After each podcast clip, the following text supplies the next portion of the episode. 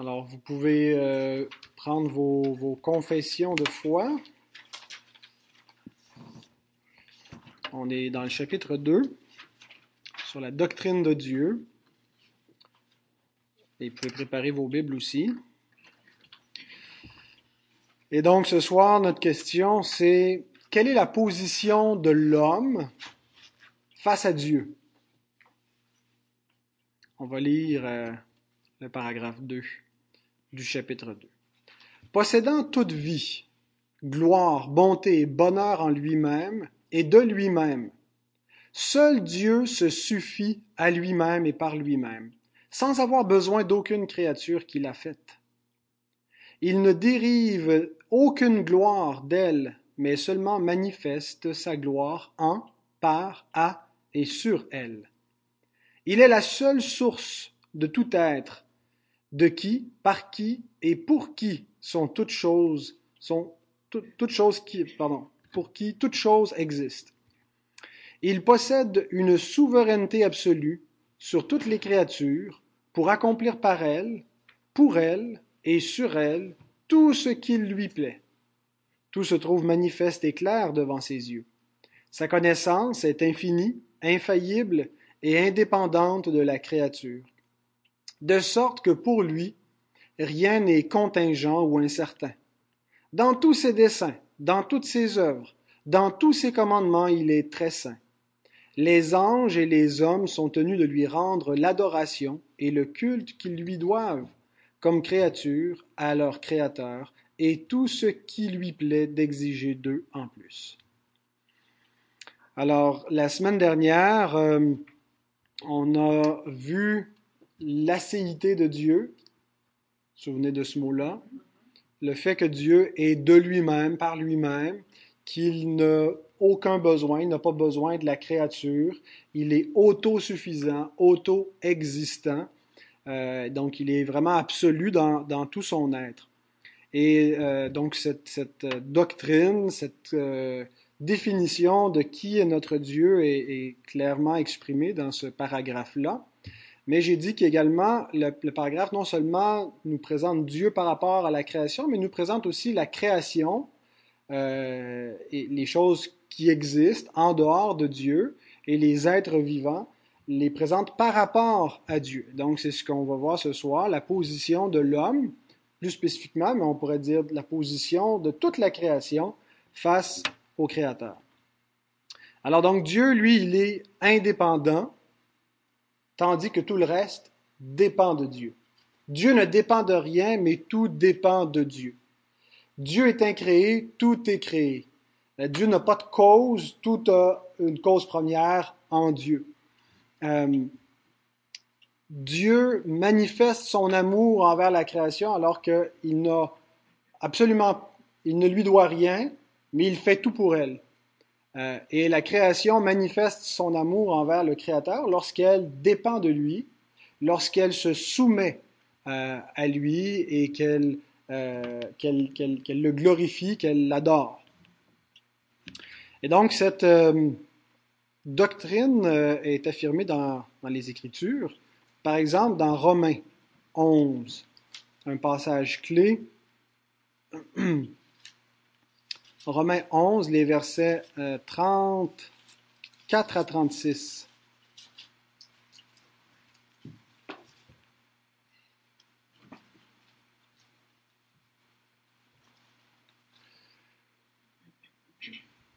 Il nous est dit, qui a connu la pensée du Seigneur? Ou qui a été son conseiller?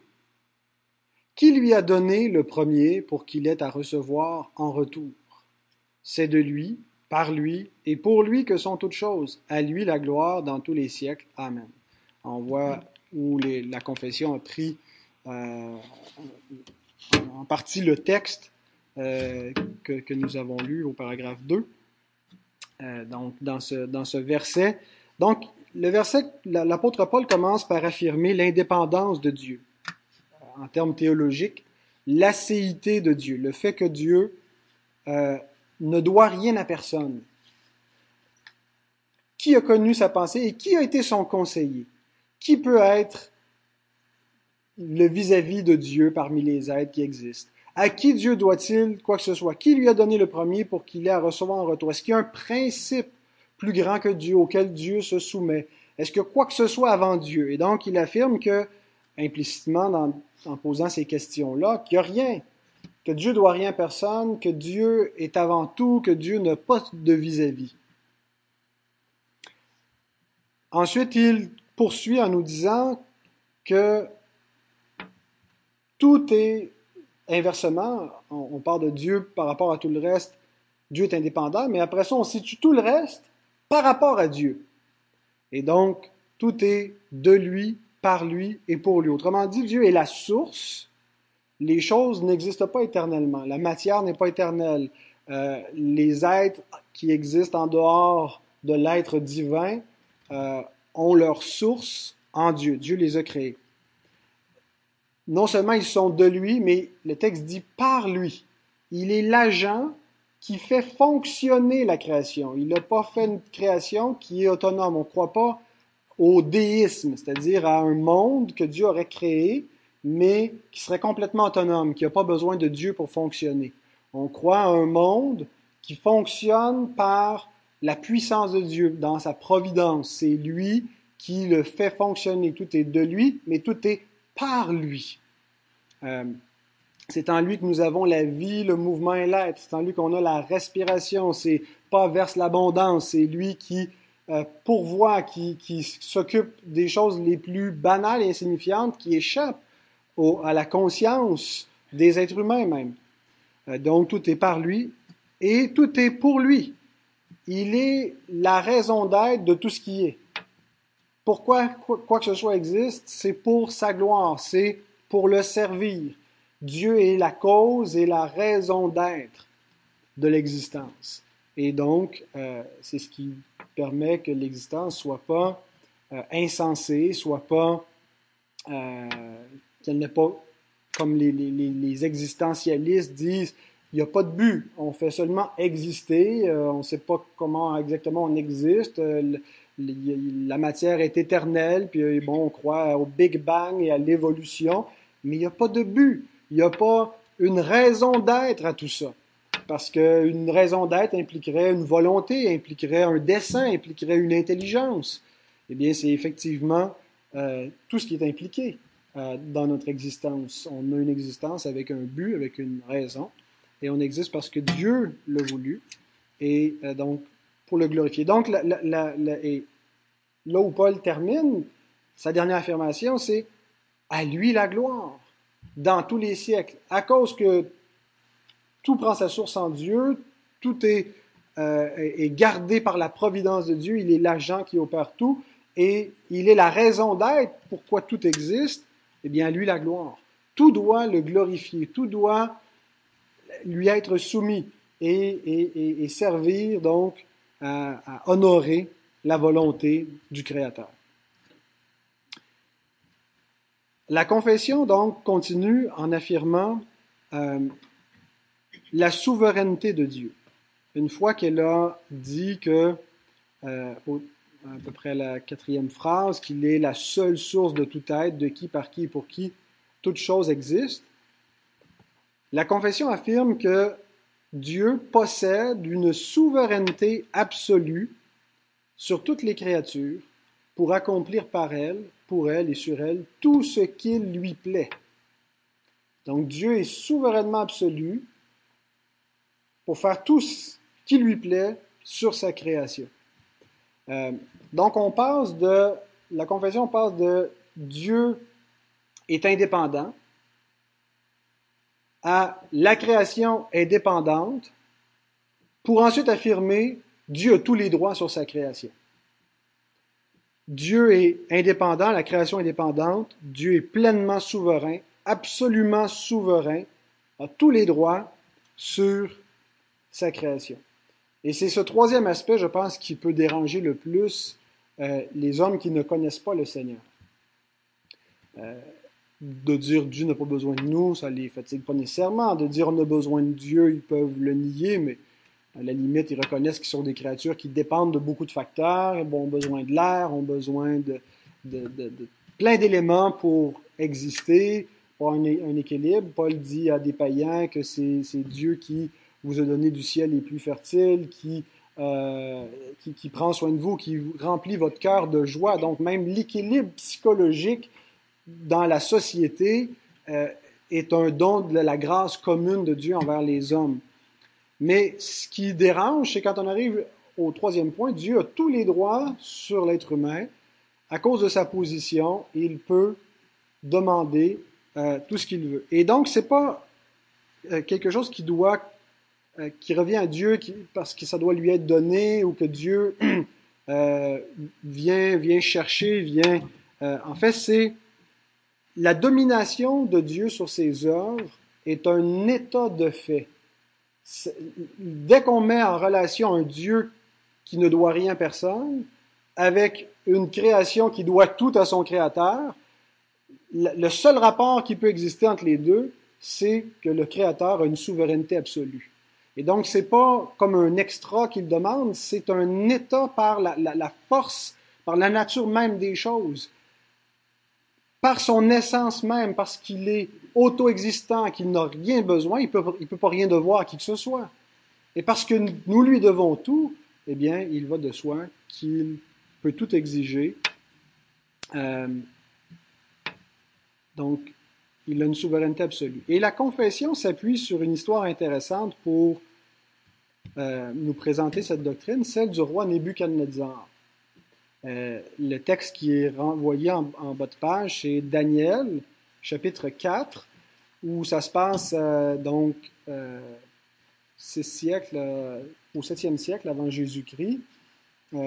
et donc Nebuchadnezzar, qui, est, le roi des Babyloniens, et qui contemple cette magnifique cité qui est Babylone, qui est de la puissance, la plus grande puissance à son époque et il, est enflé d'orgueil, il voit cette gloire-là et il, s'attribue à lui-même la gloire de son royaume, hein, cette magnifique cité que j'ai bâtie par mon propre pouvoir. Et une voix donc se fait entendre aux oreilles du roi Nebuchadnezzar. Euh, je ne vais pas lire tout, tout le texte, mais seulement les versets qui sont cités dans la confession de foi. Verset 25. On te chassera du milieu des hommes, tu auras ta demeure avec les bêtes des champs et l'on te donnera comme au bœuf de l'herbe à manger. Tu seras trempé de la rosée du ciel, et sept temps passeront sur toi, jusqu'à ce que tu saches que le Très-Haut domine sur le règne des hommes, et qu'il le donne à qui il lui plaît. Et bon, on voit ensuite la chute euh, de Nebuchadnezzar, qui dure les, sept temps qui ont été annoncés. Et au verset 34, c'est le roi qui parle. Il dit Après le temps marqué, moi, Nebuchadnezzar, je levai les yeux vers le ciel, et la raison me revint. J'ai béni le Très-Haut, j'ai loué et glorifié celui qui vit éternellement, celui dont la domination est une domination éternelle et dont le règne subsiste de génération en génération. Tous les habitants de la terre ne sont à ses yeux que néant. Il agit comme il lui plaît avec l'armée des cieux et avec les habitants de la terre, et il n'y a personne qui résiste à sa main et qui lui dise Que fais-tu? Donc, cet, cet événement dans l'histoire de la rédemption, Dieu l'utilise pour révéler ce que nous confessons en Église, que Dieu est souverain et qu'il n'a de compte à rendre à personne. Il abaisse, il élève, il discrimine comme il veut. Il n'y a jamais d'injustice dans, dans, ses actes, euh, parce que c'est Dieu qui détermine la justice. Tout ce que Dieu fait, c'est la vérité, c'est le standard, c'est la justice. Il n'y a pas de critère au-dessus de Dieu pour juger Dieu. Donc, il est absolu. Imaginez si on avait un Dieu maintenant qui était un tyran, si on avait un Dieu qui était un Dieu de méchanceté. Euh, il aurait la même puissance, la même autorité, mais non pas animés de la même bonté. C'est pour ça que la confession s'empresse de nous dire, euh, tout de suite après avoir affirmé sa souveraineté absolue, dans tous ses desseins, vers la fin du paragraphe, dans toutes ses œuvres, dans tous ses commandements, il est très saint. Ce que Dieu nous fait et ce que Dieu exige de nous peut parfois nous faire mal, mais Dieu ne fait jamais le mal. Euh, il nous est dit dans les Écritures que Dieu ne tente personne pour faire le mal, qu'il ne prend pas plaisir dans le mal, il l'en aura, même s'il est souverain sur le mal, et qu'il le fait concourir à sa gloire. Euh, mais il n'y a en Dieu aucune ténèbre. Et donc, euh, on affirme d'un côté que Dieu est, totalement souverain, mais il n'est pas capricieux au sens euh, où, ce qu'il ferait, bien qu'il soit toujours justifié dans tout ce qu'il fait, euh, pourrait être, mauvais parce que Dieu est bon. C'est dans son essence d'être bon, il est juste. donc, alors cette souveraineté absolue de Dieu sur le monde euh, vient de sa totale indépendance. Euh, c'est parce que Dieu ne doit rien qu'il peut tout. Si Dieu devait quoi que ce soit, si Dieu était en dette vis-à-vis de l'homme, ben, il n'aurait pas tous les droits. Euh, mais parce que Dieu ne doit rien à personne, il peut tout. Euh, et, c'est ce que c'est ce que Dieu dit à Job, Job 41, verset 2, où il dit De qui suis-je le débiteur? Je le paierai. Sous le ciel, tout m'appartient. Donc, parce que Dieu ne doit rien, parce qu'il est assez, parce qu'il est indépendant et qu'il ne doit rien, il a une souveraineté absolue. Il n'y a pas de compte à rendre à qui que ce soit. Tout ce qu'il fait est juste et droit parce qu'il est lui le standard. Il n'y a pas de standard en dehors de Dieu pour juger Dieu. Mais Dieu est bon, Dieu est saint. Et donc la confession, après avoir affirmé ça, conclut en disant, conséquemment tout ça, les anges et les hommes sont tenus de lui rendre l'adoration et le culte qu'ils lui doivent comme créature à leur Créateur, et tout ce qui lui plaît d'exiger d'eux en plus.